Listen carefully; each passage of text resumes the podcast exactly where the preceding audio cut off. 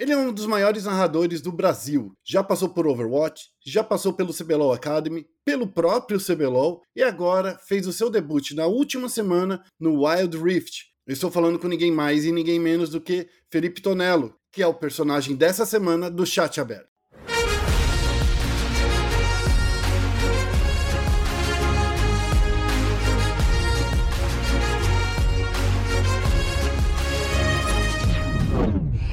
Aberto.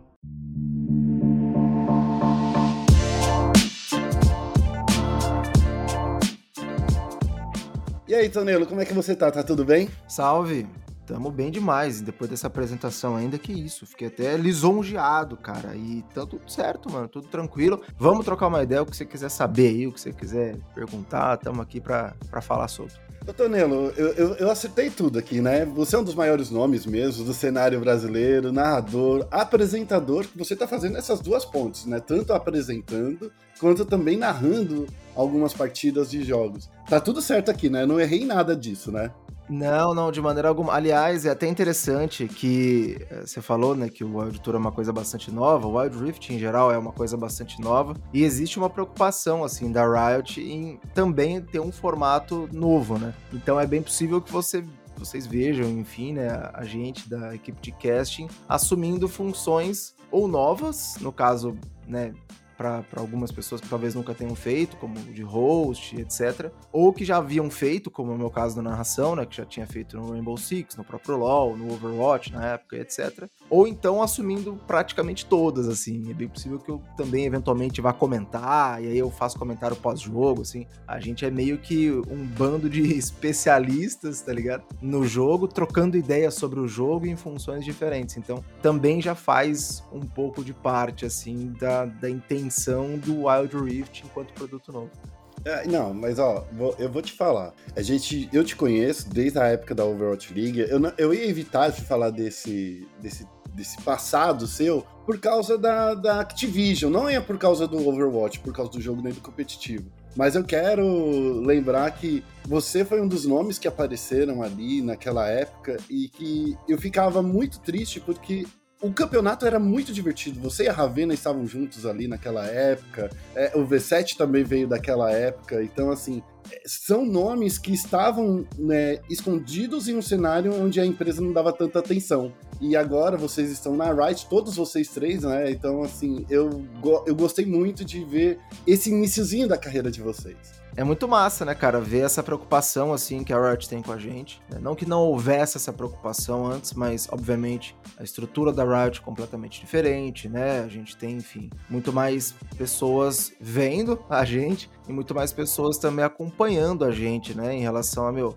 faz isso, faz aquilo, tá legal, vamos tentar isso aqui, vamos tentar aquilo outro, né? Essa questão de formato e etc.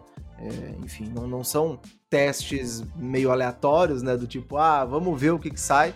Mas muito pelo contrário, são maneiras que a Riot hoje está buscando, né? Em especial com o Wild Tour, assim como fez com o CBLOL, como fez com o Valorant, de muitas vezes testar coisas e ser sempre vanguarda, sabe? Sempre estar tá buscando uma maneira legal de fazer as coisas e utilizando os talentos, né? Digamos, é, os casters, enfim, cada um chama de uma maneira, da melhor maneira possível. Então, pô, Fulano de repente consegue hostear uma coisa legal, vamos fazer um pós-jogo, aqui vai ter duas pessoas comentando, aqui vai ter três, aqui vai ter quatro, sabe? Então é, é muito legal, assim, como eles estão tendo essa visão pro Wild Tour, que é um produto diferente, né? Um produto que fala para uma faixa etária diferente do que a Riot teve, é o primeiro produto mobile em grande escala, digamos assim, né, da Riot, um produto exclusivamente mobile. Então, existe uma mentalidade diferente e está sendo muito da hora poder descobrir isso junto com o pessoal da Riot e, enfim, né, trabalhar para montar realmente, formatar realmente uma coisa bem legal. Eu, eu, eu acho que assim, tem um, um, outro fator, porque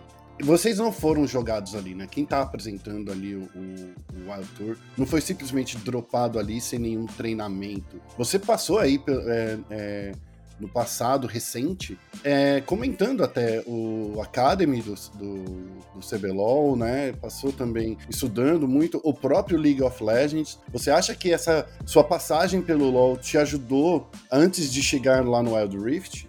Muito, muito porque acho que sim, em termos de conhecimento, claro que ajudou, né? A gente nunca é, pode ficar parado, mas eu já trabalhava com League of Legends antes, esporadicamente, então eu sempre mantinha um contato, mesmo que próximo, sabe? Tipo aquela coisa de, pô, está acontecendo, né? O que está sendo jogado, qual que está sendo o meta. Claro que para o CBLOL Academy, aí houve, um, e principalmente para o CBLOL Academy, mas para 2020 também, no início do ano, quando a Overwatch League foi meio de ralo, e aí eu falei, pô, o que eu vou fazer da minha vida, né? Ah, eu comecei a estudar muito League of Legends porque eu fazia a Série B da Europa, né? A European Masters eu cheguei a fazer no começo do ano também. Então aí eu me dediquei muito, enfim, eu tive um crescimento, né? um salto em relação a conhecimento mesmo do jogo, aquela coisa mais de, de, de estudar o jogo e etc., do que eu tinha antes antes, né? E mantive, claro, esse conhecimento que pôde ser utilizado, que eu utilizo sempre no Wild Rift também.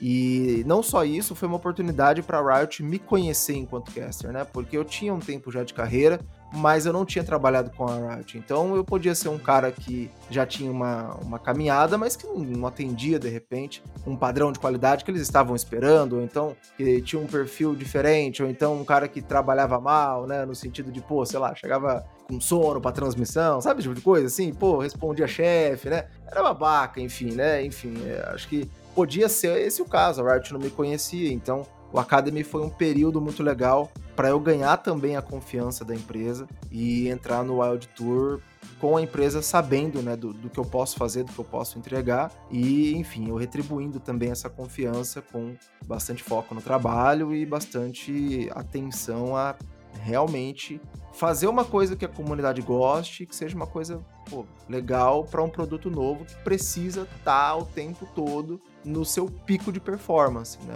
A gente não pode simplesmente ficar de boa, moscando, não estudar, não fazer nada, e aí, tipo, ah, o produto já vai andar mesmo, é Riot e eventualmente vai dar certo. Não, se não for uma coisa legal, independente de ser Riot ou não, isso não significa que vai ser, tipo, explodido, que vai ser pô, um puta sucesso. Já é, graças a Deus, que a gente trabalhe para manter, entendeu? Mas sabe uma coisa? Já passaram muitos narradores pela, Riot, já passaram muitas pessoas que iam lá fazer o trabalho delas e só isso, sabe? Não, não se aplicavam, não trazia muito mais coisas não traziam mais, mais conhecimento para a comunidade. Logo, essas pessoas deixaram de, de, participar lá. Então, eu acho que tudo isso que você vem mostrando não só a, a, busca pelo conhecimento, mas também dividir esse conhecimento, que é uma coisa que você faz muito bem. É, eu lembro dos seus vídeos é, super curtos. Que, é, você tá fazendo esses vídeos pro TikTok, pro, pro, pro, é pro TikTok, né? Isso, pra tudo na real, TikTok, Insta, eu tô colocando tudo quanto é canto. E eu vejo que esse tipo de vídeo, esse tipo de conteúdo, cara, ele é ouro muito importante. É, é para quem não sabe, o Tonelo, de vez em quando, ele solta alguns vídeos que ele já soltou nas outras redes, ele solta no Twitter. Eu sigo ele principalmente no Twitter. E esses vídeos que ele, ele explica coisas como as funções de cada rota, é, um pouco é, da mecânica do jogo. E isso daí, na minha opinião, hoje em dia é ouro, sabe, Tonelo? Poucas pessoas fazem isso. Explicar do início, porque LoL tá tanto tempo dentro da comunidade que as pessoas já têm como garantido que não tem ninguém novo chegando. E você faz, vai pelo caminho inverso. Você fala com os novos entrantes.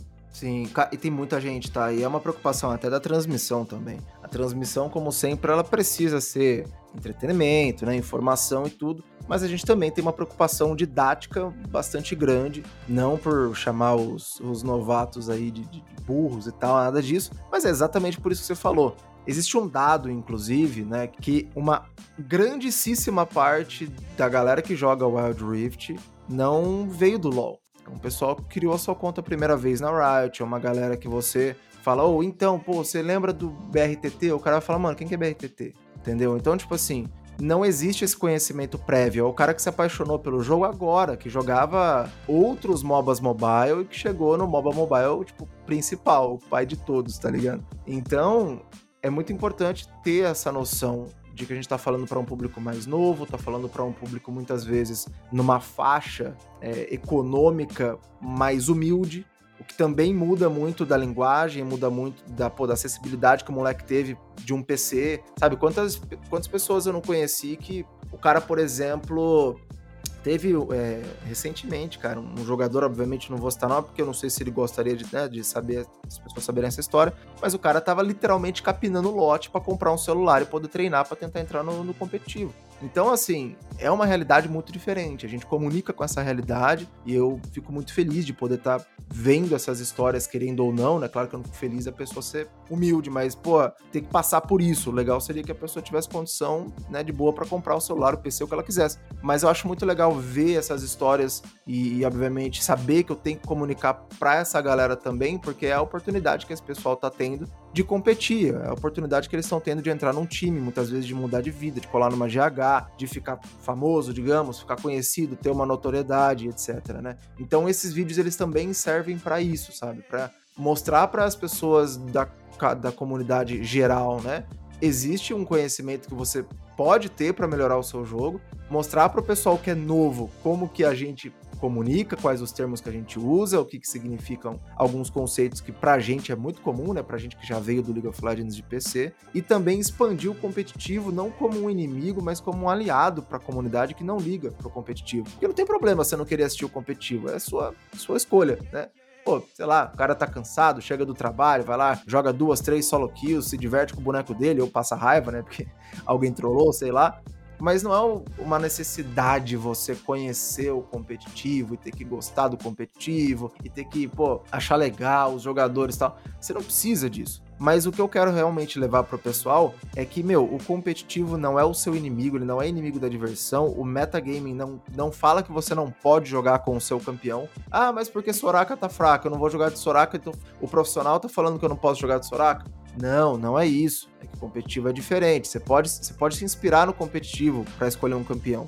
Mas você não precisa deixar de jogar com o seu time, porque, pô, o competitivo não, não usa ele. Só que tem a noção de que talvez ele seja um pouco mais fraco do que outros que aparecem no competitivo. Então é essa noção que eu quero levar. E eu fico muito feliz com o feedback do pessoal. O pessoal tem gostado bastante, muita gente falando que tem sido útil e tal. Então é um trabalho, né, gravar diariamente, eu até falo, quase todo dia, né, que é pra já me dar um álibi caso eu não poste um dia. Mas eu tento atingir o diário e tá sendo trabalhoso, mas tá sendo muito da hora. Eu, eu, eu, preciso dizer que eu gosto muito desse tipo de conteúdo e completando aqui que meu time amassa qualquer Camille. Aí, ó. Na... é isso, pô. Meu time amassa qualquer Camille e o pessoal fica sempre na solo kill falando pra mim, pô, você vai com o Timo deixa eu jogar no top contra a Camille. Eu falei assim, não, gente, confia, confia que, que eu amasso aqui.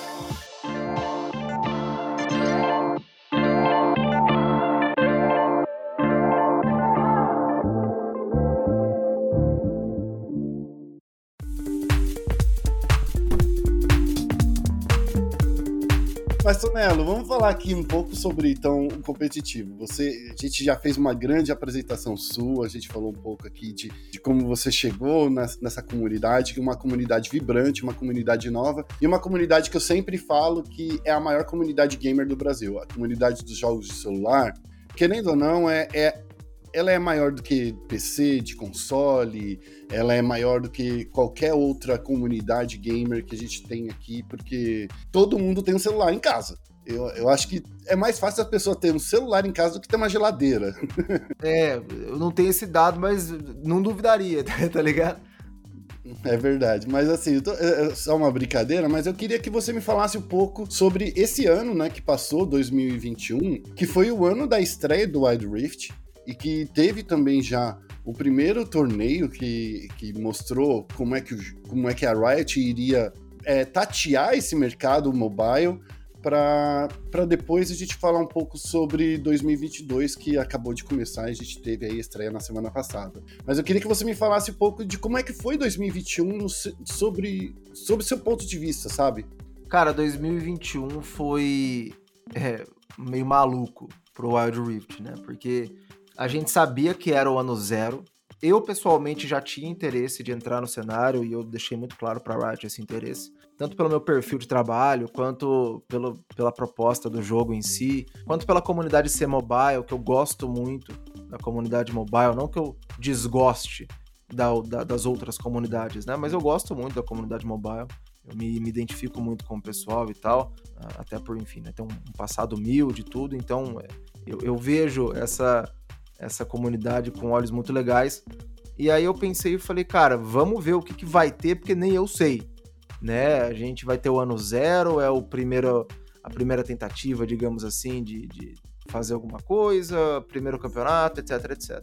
E aí eu fiquei muito feliz que houve um primeiro evento chamado de Wild Rift Season Start, que foi quando eu e o V7 fizemos um evento exclusivo para Nimo, né, obviamente em parceria com a Riot, apresentando o cenário. Então foi ali que a gente teve a primeira maneira, né, a primeira, o primeiro é, tato com, com, com, a comunidade, com o pessoal, com os influenciadores, quem era quem, né, porque o cara tava ali, como a gente podia extrair a melhor coisa dos jogos e dos times e tudo mais.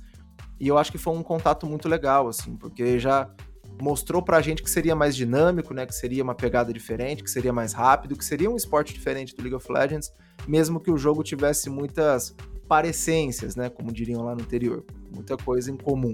E aí, a partir disso, a coisa começou a escalar demais, né? Teve os qualificatórios, os quatro qualificatórios do Wild Tour mesmo, foram feitos na Gamers Club. A gente, pô, no caso, né, viajou para Sorocaba ali, claro que não é uma viagem gigante, mas fazia esse trajeto ida e vinda aí durante o, os finais de semana. Aí que o Ken entrou na equipe, aí que o Kazuki entrou na equipe, aí que a Ravena entrou na equipe também. E a gente começou a desenvolver um próprio estilo, né? De trocar ideia, de apresentar os conceitos, de apresentar a transmissão, de fazer um negócio com uma linguagem diferente, já com um formato levemente diferente também. Claro que não tinha ainda a mão da Riot é, first party, né? Então a mão da Riot diretamente dos diretores da Riot na gente ali, mas eles também já davam seus feedbacks, eles já falavam, ó, oh, faz mais assim, faz mais assado, aqui tá legal, aqui não tá. Sempre há essa proteção, né, boa, essa exigência boa da Riot com os produtos que eles estão tocando, direto ou indiretamente. E deu muito certo, muitos times, é, um público que para um início foi bom e que manteve-se lá e que escalou, né, e que obviamente acompanhou e gerou uma comunidade, gerou memes, gerou né, os bronzíocres da vida, gerou páginas de notícia, de fofoca, de farpa, de tudo, que eu acho que é o que hoje você precisa ter também para poder fomentar um cenário, né, para poder criar um ecossistema todo dentro dessa comunidade competitiva. E aí depois, como você falou, teve esse primeiro torneio final, né, que foi o Wild Tour Finals 2021, dando vaga lá para Horizon Cup, a competição internacional. Várias organizações já conhecidas como a Cade, a TSM, a Liberty, a DreamHack, a X, né, participaram, a Só Agradece, era uma organização que estava nativa na época, começou e terminou também no Wild Rift. Foi um campeonato muito legal, com números muito expressivos e realmente apresentou o jogo a uma comunidade muito grande num palco gigantesco onde a gente estava, cara, super em casa, super à vontade, fazendo uma coisa leve, uma coisa bem de boa, uma coisa com uma, uma, uma linguagem completamente diferente, um ritmo completamente diferente que deu certo demais, foi presencial, né? Então os jogadores estavam lá também, foi pô, um show à parte, até poder conhecer os jogadores e tudo mais. E saiu com a vitória da TSM, representou a gente lá fora. E hoje depois do resultado da Horizon Cup, muito embora a Horizon Cup não seja considerada mundial, né? É igual a, a treta da Liquid com a Pro League, né? A Liquid tem mundial ou não tem, né? Porque, pô, venceu a Pro League, mas a Pro League não é mundial, né? Então, é internacional, mas a Horizon Cup era mais uma primeira competição internacional e não mundial. E depois dos resultados, que aí é fato, a gente não pode tirar, hoje o Brasil, por conta da TSM, dos resultados da TSM, é a melhor região do ocidente de Wild Rift. Então a gente está à frente da Europa, está à frente dos Estados Unidos. Inclusive o campeonato americano, o NA, na Wikipedia é considerado Tier B. Enfim, existe toda uma questão socioeconômica que coloca a gente, enquanto país mais pobre, digamos, à frente de países mais desenvolvidos quando o assunto é mobile. É, mas é que eu disse, né? Tem mais gente jogando no celular aqui no Brasil do que jogando no, do que tem um computador, do que tem um videogame em casa. Essa é a maior comunidade. E é claro que isso vai refletir quando você tem uma comunidade tão grande, é muito mais fácil de você descobrir novos talentos. Por que, que, por exemplo, na Coreia do Sul tem tantos talentos e na China tantos talentos de LoL, que é um jogo extremamente focado no PC. Porque as pessoas que não têm acesso ao, ao computador têm acesso aos PC Bangs, né? As, as LAN houses, que ainda são muito populares por lá. Então todo mundo tem acesso lá nesse, é, nesse tipo de mercado. Então, e sem falar que virou uma grande comunidade, né? PC Bang, você sabe muito bem, né, Tonelo? Foi onde, por exemplo, nasceu o eSport com, com StarCraft, né? E Counter-Strike, por exemplo. aqui no Brasil acabou que não deu certo, né? É, muita gente muitas lan houses fecharam. A gente tinha Monkey aqui no Brasil, que era muito grande. É, olha só, eu já demonstrando a minha idade aqui, o Tonelo. É, mas assim, é, eu acho que é esse o ponto temos tantos jogadores no Brasil que é muito mais fácil de ser uma região dominante porque temos muitos talentos para serem descobertos. Sim, cara, demais. E, e, a galera é muito competitiva, né? Esse pessoal que não tinha acesso a computador, muitas vezes é um pessoal que assistia CBLOL, né? assistia é, outros campeonatos e tudo, mas não tinha acesso. E aí você vai fazer o quê? né? Vai chorar? Não, o cara vai tentar jogar da maneira que ele pode. E aí tava em outros MOBAs, de novo, né? Eu não, não, não conheço muito bem como funciona o cenário de outros MOBAs mobile, mas não são Riot. Né? E aí não é puxando o saco da empresa, mas, pô, existe uma diferença de know-how muito grande, de presença no Brasil muito grande, né? De, de, de ver o jogo e, e de ver o seu produto enquanto um eSport Prime muito grande existe toda essa questão. E, de novo, eu fico muito feliz que a gente esteja chegando nessas pessoas, né? Que esteja chegando em, em gente diferente, que vai conhecer o universo do League of Legends também, né? Então é um cara que hoje, pô, vai ouvir falar de, sei lá, Jinx, ele não vai achar que é algum personagem aleatório, ele vai falar, ah, tá a mina do Arcane e tal, não, porque eu já joguei com ela, mas eu não gosto muito, sabe? Vai existir essa riotização ainda maior, digamos, da cultura popular. Eu tô falando que é o metaverso da, da, da Riot. Quase isso, mas não, né, não sei como é que é na questão se eles vão meter essa ou não, né? Como diria o poeta. Mas é quase isso, assim, sabe? É você realmente conhecer, uh, igual você conhece o Batman e o Super-Homem, talvez. Pô, eu, eu, eu, nunca li um HQ na minha vida. Não sei, velho. Às vezes eu confundo até se o Batman é da DC ou o Super-Homem é da onde, sabe? Mas eu sei o que é o Batman e o Super-Homem. Super-Homem é o homem lá, azul e vermelho, cueca por fora, franjinha, né? Batman, sombrio, joga o negócio. Então, assim, eu conheço, eu sei minimamente o que, que é.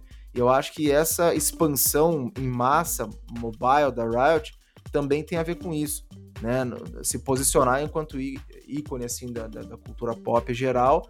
Por exemplo, uma amiga minha de colégio, de terceiro colegial, que não jogava, não se importava com isso, nunca se importou com isso na época, ontem me mandou mensagem pedindo dica de Soraka, tá ligado? Então, tipo assim, é uma coisa que, mano, pra mim na minha época, né, não pagando de idoso, mas enfim, era meio vergonhoso você jogar League of Legends, assim, pô. Tinha aquela coisa de, né, você tá jogando League of Legends, que nerdola e tal. E hoje não, porque hoje todo mundo tá aí, joga Wild Rift e tal, então é uma porta de entrada muito grande. E a gente, enquanto comunidade, desde 2021, enquanto, enquanto transmissão, também tem essa missão de essa galera nova, a gente precisa pelo menos apresentar o competitivo de uma maneira que seja, pô, olha só que legal, os caras estão jogando bem, né? São os melhores jogadores do Brasil e tal. Ou então você não tem essa opinião, você acha que você é melhor do que eles? Pô, então vai lá, faz seu time, corre atrás, né? Essa é uma missão nossa também para integrar o competitivo com essa galera que muitas vezes não nem sabe o que, que é. Como não sabia o que, é o personagem do LoL, não sabia o que, é League of Legends, às vezes nem sabe o que é competitivo.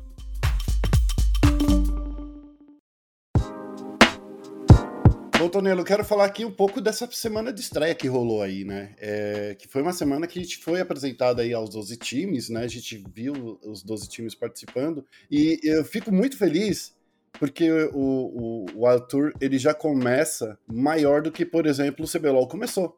O CBLOL começou com oito times, né? E o Wild Tour chega com 12, mostrando que temos aí um cenário competitivo bastante aquecido logo no seu segundo ano, né? Que, vamos dizer que o primeiro ano foi o ano de estreia, mas logo no seu segundo ano já temos muitos times competitivos e, e nomes e marcas internacionais, nacionais, é, é, times que vieram de outras categorias, por exemplo, a Loops, que veio do PUBG Mobile, a Los Grandes, que veio aí do, do Free Fire, é, e a gente tem a TSM, que veio dos Estados Unidos, que, que é muito grande. Então, assim, é, como é que foi essa primeira semana para você, é, olhando esses times disputarem? que coisa assim maravilhosa já poder contar com organizações assim desde o começo, né? Porque isso dá uma credibilidade também muito grande para o projeto, né? Tantas organizações mais desconhecidas dentro do meio do League of Legends, dentro dos produtos Riot, como é o caso da Full House e da Loops, né? A, a, a Lowe's eu acho que fura mais a bolha, né? O pessoal conhece mais por estar em outros esportes também, ter uma presença maior em geral, mas tantas outras, é, a Ômega mesmo, né, um time que também tem a sua raiz mais mobile e tudo mais, e tantas outras organizações que chegaram com a gente agora, a B4 veio do Frifas e tudo, né? Enfim, que estão dando esse, esse apoio e essa validação ao projeto e a validação ao esporte em si. Porque uma organização dessa, cara, não vai investir num esporte que não tenha um bom ecossistema. Se o esporte, é, tudo bem, né? O Wild Rift ele tem uma premiação gigantesca, justamente porque não há né, nenhum tipo de auxílio da Riot, nada assim. É realmente a grana da premiação é a grana da premiação, né? E isso acaba fomentando também muito a galera a, a competir no Wild Tour e tal. Mas se não existe um ecossistema, ou seja, uma noção das organizações de que vai continuar, de que vai ter mais campeonatos, que não é só um Wild Tour na vida do, do, do Wild Rift, que vai ter a, a, Icon Series, né? Que vai ser o primeiro mundial, é, que enfim, vai ter mais coisas durante anos, a organização não iria apostar, digamos, no Wild Rift, porque não é um esporte que já está há muito tempo no cenário e que, pô, você pode investir em um split que vai dar certo. Como é o Free Fire, por exemplo. Tem muita organização que teve um split só, aí mudou, aí depois se juntou, aí saiu, aí voltou, aí mantém time na Série B né? Então é uma outra realidade. E o próprio Free Fire demorou muito, assim, não muito, né? Mas demorou pô, pelo menos uns dois anos entre ser lançado em 2017 e conseguiu explodir no Brasil, que foi no final de 2019. Então, já ter essas organizações é uma responsabilidade muito grande para a gente, ainda mais de, enquanto caster, entregar uma transmissão absurda, entregar um produto realmente legal, que seja leve, que seja divertido, que tenha informação, que passe coisas boas para a pessoa, né, que está assistindo, para quem está acompanhando, para quem está chegando e tudo mais, mas também ajuda muito a validar esse ecossistema todo porque o time tá investindo em jogadores, tá conseguindo pagar salário, tá conseguindo pagar gaming house. É o começo, né, cara? Você lembra também como é que era no, no, no CBLOL e tudo, tipo, não migraram direto para gaming office no primeiro ano, no primeiro mês. Né? Então, assim como até o Free Fire hoje em dia, a maioria dos times eu acredito que tem sistema de gaming house ao invés de gaming office, é como tá sendo no Wild Rift e é como eu acho que vai continuar por um, por um tempinho. E tá ótimo, assim, de novo, são pessoas que estão acreditando no eSport, né, pessoas assim, pessoas jurídicas, né, organizações que estão acreditando no, no, nosso esporte e que já estão montando times e já estão pensando em trocas e né, em dança das cadeiras nessa última é, janela de transferência que teve antes do início e tudo mais. Então isso só, só me deixa mais hypado, só me deixa mais feliz de estar tá num lugar onde já tem tanta gente grande acreditando e falando, pô, vai dar certo. E a gente confia na Riot e, consequentemente, confia em vocês para fazer dar certo. É, e eu acho que, uh, que tem, tem esse, todo esse fator aí que, das organizações que confiam na Riot. A Riot tem também, né, todo, toda essa expertise de, sei lá, 10 anos aí de cenário competitivo no Brasil, né? 10 anos, se você for para, para parar para pensar. Talvez a única outra organização que tenha tanta expertise, mas que não tenha a grana que a Riot tem é a, Game, é a Games Academy, né? A Gamers Club, aqui no Brasil, pelo menos. Então, assim, é, é muito legal ver que esse investimento que a Riot fez ao longo dos 10 anos, realmente, hoje em dia, transparece para a comunidade como uma coisa sólida, né? Então, e é isso que, que todo mundo busca hoje em dia, solidez nos seus investimentos. E investir é, é trazer no, nomes grandes. Por exemplo, eu, eu não é segredo para ninguém aqui do, do chat aberto que o Joko é meu amigo particular. Eu gosto. O Joko é aquela pessoa que chamo pro meu aniversário, que, que sabe? E eu vendo ele disputando a linha B4, eu tenho que me disputar, eu tenho que me distanciar para ser o cara que vai criticar esse meu, meu grande amigo. E que tem, né? Você tem que fazer a, a diferenciação ali. E eu vejo que, por exemplo, essa movimentação de todos esses times chegando aqui, nessa primeira semana, quando a gente fala assim, B4 contra TSM, duas organizações que foram é, de destaque. A, a, B4 não tanto como organização, mas por causa mais dos seus jogadores ali e do, da staff. E a TSM que foi a grande, é, o grande nome, como você mesmo já disse aí no, no torneio do ano passado. Você viu né, nesse, nesse primeiro, nessa primeira semana partidas muito unilaterais, é, times é, bastante discrepante o nível entre eles, ou tá mais ou menos mais próximo do que a gente vê em outras competições? Cara, eu, eu acho que existe. E assim, eu sei que é cedo de falar assim, nossa. É, sim, sim, mas já dá para ter uma divisão entre os times favoritos, os times que realmente estão apresentando uma performance acima da média, uma coisa pô, muito legal de ver, assim, né? Já no começo. E times que ainda estão galgando essa performance. E eu acho que por duas questões distintas, né? A primeira delas, claro, jogadores experientes. Então, pô, você pega o time da B4, embora o Sasser, por exemplo, seja novo, mas você tem pô, um Carlito, que é um cara que já tem muita experiência. O Letter e o Norva são jogadores que também já estiveram em 2021 inteiro, que estavam jogando bem pra caramba, né? Que já tem um passado. O TSM também nessa situação. O pessoal da DreamHack vem de outros é, cenários competitivos mobile e também, pô, estão amassando, estão jogando muito bem. A própria Vivo Cage que perdeu para eles, mas tá sendo muito muito cotada, muito hypada também por essa experiência de outros cenários e tudo, né? O próprio Mainara, suporte no LoL PC, enfim, você tem vários jogadores que têm uma experiência gigantesca. A Los Grandes também, muita experiência, moleque novo, no caso do Irota, mas que já jogava LoL PC, estava tentando um Academy, não conseguiu, veio e tal, pro Wild Rift. Então, existe sim times que estão à frente, que você já percebe que eles estão à frente, que você já vê que, meu, o negócio tá é, diferente, né, pro lado deles. Agora, os times que não estão tão bem, existem acho que duas razões para isso. Primeiro que muitas vezes são pessoas que não têm nenhuma experiência competitiva at all, assim. Como é o caso da Full House. O BM, até o mid laner se pronunciou no Twitter recentemente falando, cara, quando vocês criticarem alguém da Full House, lembrem que a gente não tem experiência competitiva nenhuma. Zero. Eles eram jogadores muito bons, que jogavam o jogo muito bem, estão começando agora na rotina de ver VOD, anota, fala com coach, vê isso, vê aquilo. Então existe uma visão até mais, não inocente, mas uma visão um pouco mais crua ainda dessa rotina competitiva, sabe? Dessa, dessa vivência competitiva que outros times e outros jogadores têm. Eu acho que é mais ou menos o caso da Loops também, é o caso de alguns jogadores da X, né? Então você tem essa, essa diferenciação. Com o tempo, eu acredito que os times que estão muito acima devem se manter, porque eles já estão à frente na corrida, mas os times que estão muito abaixo, ou que estão abaixo, devem entrar num bololô rará ali no meio, sabe? E ficar tudo emboladaço, assim, que é o que aconteceu com a própria Los Grandes, com o próprio Cruzeiro, times que eram mais abaixo em performance, até a Ômega, e hoje estão subindo, querendo bater de frente com o TSM B4, Cade e DreamHack. Existe essa essa diferenciação, deu para ver essa diferenciação no primeiro dia, mas ela deve ir se abrandando. E outra, né? São 12 times, é aquilo que você falou.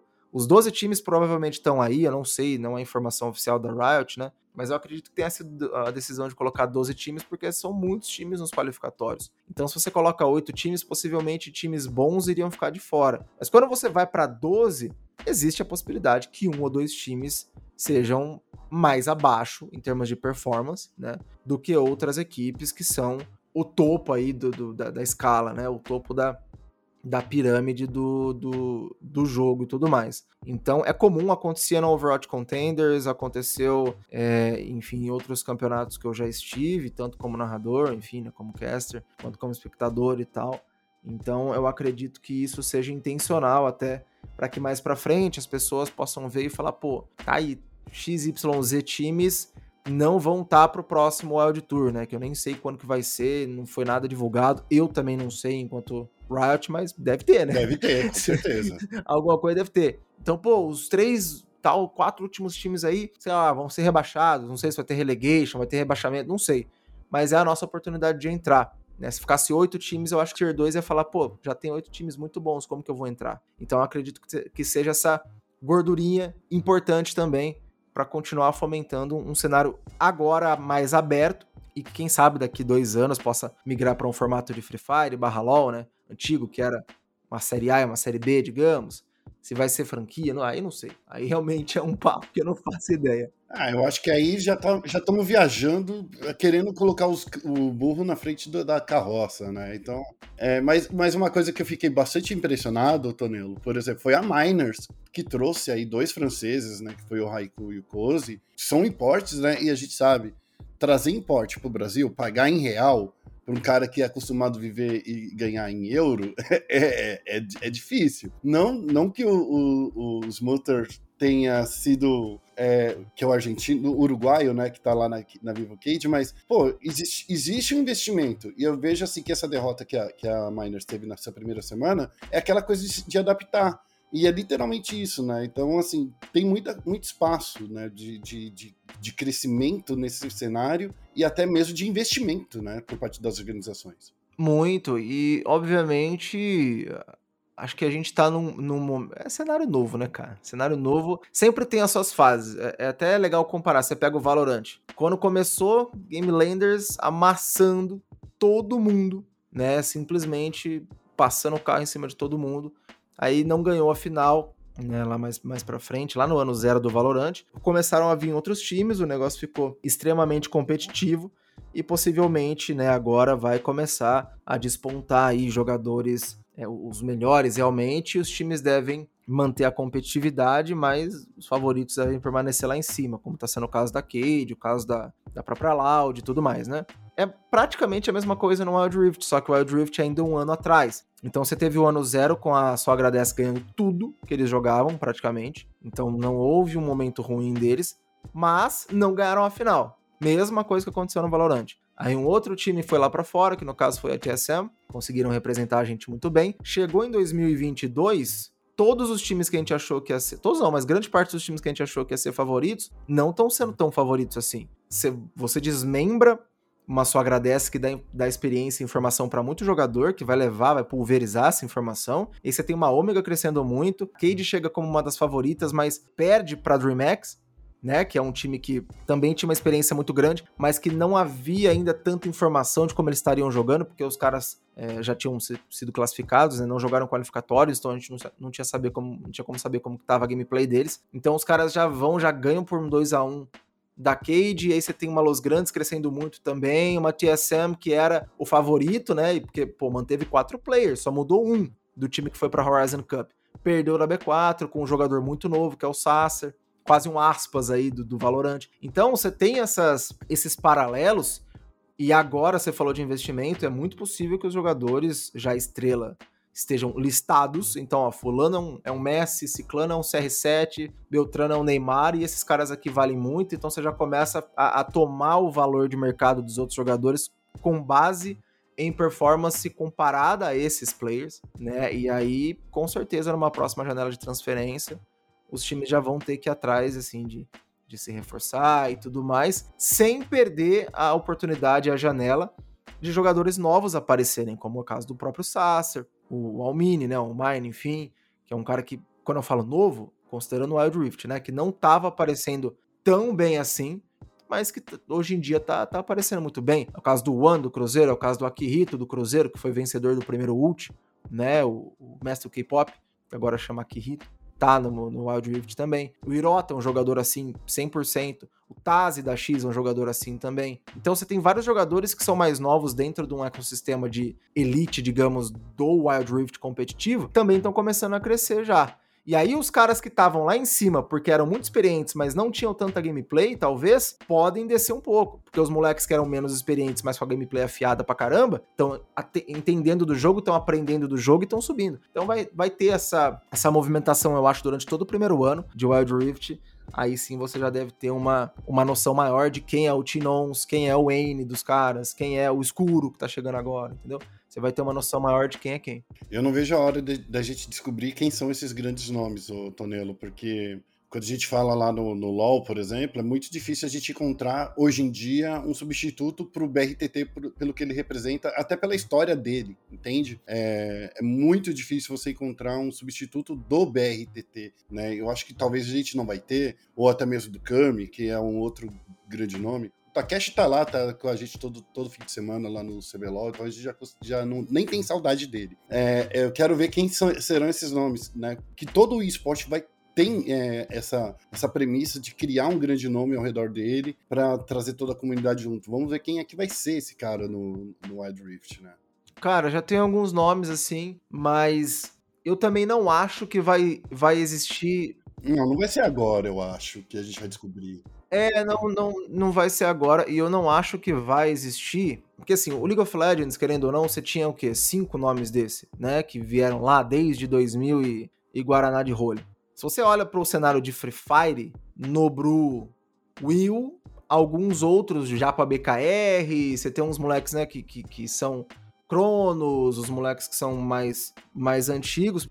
Só que tem muito moleque novo. Então é como se não tivesse tempo da maioria desses caras mais antigos ficarem isolados como maiores personalidades do jogo, a ponto de depois abafar um pouco da, da notoriedade dos outros, sabe? Eu acho que no League of Legends, o BRTT, pessoal, Kama, etc, etc, ficou muito, muito tempo, só eles, eles, eles, eles, eles. Os caras que estavam chegando também estavam ganhando nome, mas um pouco menos em velocidade, talvez. Hoje em dia, até porque era mais nichado, né? Hoje em dia, como você tem mais gente, mais times, mais pessoas acompanhando e tudo mais, cara, a torcida da Loas não vai puxar saco pro moleque da B4. Então, só a Lô sozinha já consegue fazer um, um, ídolo, entendeu? Então, tipo assim, tem muito mais essa questão, e aí a rotatividade fica muito mais forte. Tanto é que, pô, você pega o Free Fire 2020, o Noda na Loud foi, né, criticado por muitos, adorado por tantos outros e tal. Aí, pô, 2020 também, final do ano ali, você já teve uma ascensão do Kawan, que já foi pra Loud, que hoje já é, entre aspas, comum, porque já tem o Ousado, já tem o Cias, entendeu? São vários jogadores que vão crescendo, que vão sendo criados e que as pessoas vão abraçando e mais rápido e que vão subindo e é isso e assim, o Nobru não vai ser esquecido, mas dentro da liga hoje, o Nobru praticamente não, não joga mais, né? Ele é mais um nome, né? É mais um nome. Claro que fora da liga, incontestável. Né? Mas dentro da liga, eu tô falando, tem tanta gente que consegue rivalizar com ele. Então, acho que no Wild Rift a gente tende a seguir um pouco mais esse caminho. Da mesma maneira que foi o Valorant também. Você tem o, o, o, o, o Sadhack, né? O Sadak, você tem o, o Niang, você tem o, pessoal todo lá que, que. O Saci, né? O próprio Saci. O Saci, muito, com certeza. Mas, pô, já tá chegando Aspas, aí tem o Pancada, e tem o aí tem o, né, que é praticamente o, time, o super time da Loud. Tem o, o, o Muris, que, pô, pra mim, o, o maior, um dos maiores atletas do esporte brasileiro em geral, o Muris que também já, pô, é um cara gigante, né, dentro do cenário, então são mais nomes que vão rodando mais rápido, e eu acho que isso é bom em geral, cara, porque depender de um nome só, ficar órfão depois de um BRTT é uma coisa muito triste, muito difícil de você reverter, né, nunca vai, nunca vai sair a, a sombra do BRTT, ele sempre vai estar tá lá, ele sempre vai, vai ser um grande nome, claro, com muito mérito do jogador. É que não é todo mundo que é ex-campeão, né, cara? Exatamente, exatamente. Não é todo mundo que é ex-campeão. Não é todo mundo, mas acaba dificultando daí é, algumas storylines mais à frente. A não ser que, obviamente, assim como o CBLOL faz, e é muito competente fazendo isso, você use a imagem e a história do cara, de repente como comparação, obviamente como uma homenagem, né, por tudo que fez e conseguiu fazer, mas não fique 100% bitolado em, pô, só existem esses nomes, né? Pô, Tonelo, eu queria conversar tanto mais com você, porque sabe o que mais me surpreendeu nesse papo todo? Você não vai querer, não vai entender, mas é o quanto que você observa outros cenários. Nesse papo que a gente tá aqui, que a gente teve, pô, você falou de Valorant, você falou de Free Fire, você falou de CBLOL, falou de, de, de Overwatch, Cara, é, é, muito raro a gente ver um profissional que tá dentro de uma, de, um, de uma categoria do esporte que não fique bitolado. E você é um cara que tem uma visão muito mais ampla, muito mais aberta, e, e isso me surpreendeu muito, sabe, nesse papo que a gente teve aqui. Ah, da hora, cara, brigadão. É, eu sempre gosto mesmo de, de acompanhar, eu, pô, pelo menos dou uma, uma passadinha para tentar entender como o pessoal tá trabalhando nos outros cenários, né? Tanto da parte de casting quanto da parte de, de, pô, de storylines, conteúdos que tá sendo, né, que estão sendo feitos e, e, tudo mais. Tem um carinho muito grande por uma vasta gama de cenários. Alguns eu não conheço, por isso que eu não tenho carinho, não é porque eu não gosto, é porque eu não conheço. Tipo, fala de PUBG Mobile, ferrou, eu sei que a Alpha 7 ganhou tudo, mas o que, que eles fizeram, quem é os caras, eu não conheço. Então, esses cenários eu acabo não conhecendo. Mas os cenários que eu já tive passagem, ou então que eu tenho amigos trabalhando, e enfim, né? Cenários que, que eu consigo acompanhar também. Eu sempre gosto de, pelo menos, dar uma olhada para saber se tem alguma semelhança, alguma diferença com onde eu tô trabalhando, se dá para se inspirar em alguma coisa, né? Não copiar, copiar é feio, mas se inspirar em alguma coisa que é bem executada, ou então fugir de alguma coisa que não daria certo no Wild Rift, para realmente agregar para a transmissão e fazer um negócio que grande parte ou a maioria das pessoas goste, né? Não vai agradar todo mundo, padrão, mas é, quanto mais a gente conseguir agradar aí enquanto equipe, né, e trouxer pessoas para assistir a gente no Wild Rift, melhor. Que isso, Tonelo, você é um carisma puro, cara. Eu, Eu adoro você e, tipo assim, já te conheci de outros carnavais e é só um prazer mais inenarrável conversar com você. É, muito obrigado aí. Galera, não se esqueça de seguir o Tonelo. Tonelo, qual é o seu Twitter aí? Fala para eles como é muito fácil de te seguir nas redes sociais. Acho que você procurar Tonelo com dois L's aí, você se vira, né? Dá, dá pra achar. Mas eu brinco que em todas as redes sociais lícitas, você procurar Tonelo TV com dois L's, você, já vai me encontrar e, enfim, né? Como você falou no começo, a gente conversou. Tô sendo bastante ativo. Se você quiser realmente os conteúdos em si, me segue no Insta ou no TikTok, são os lugares que você vai ver conteúdo direto. No Twitter eu não posto tanto, que o Twitter eu fico mais falando groselha lá e dando pitaco, mas também me segue lá, enfim. Eu tô, tô por aí, né? Tô fazendo meus corres. Seguidor é sempre bom, Tonelo, sempre bom. É, tô, tô por aí, enfim. Aí quando eu falar alguma coisa, você já vê lá e já dá um salve, e é isso. É isso aí. Galera, muito obrigado. É, quero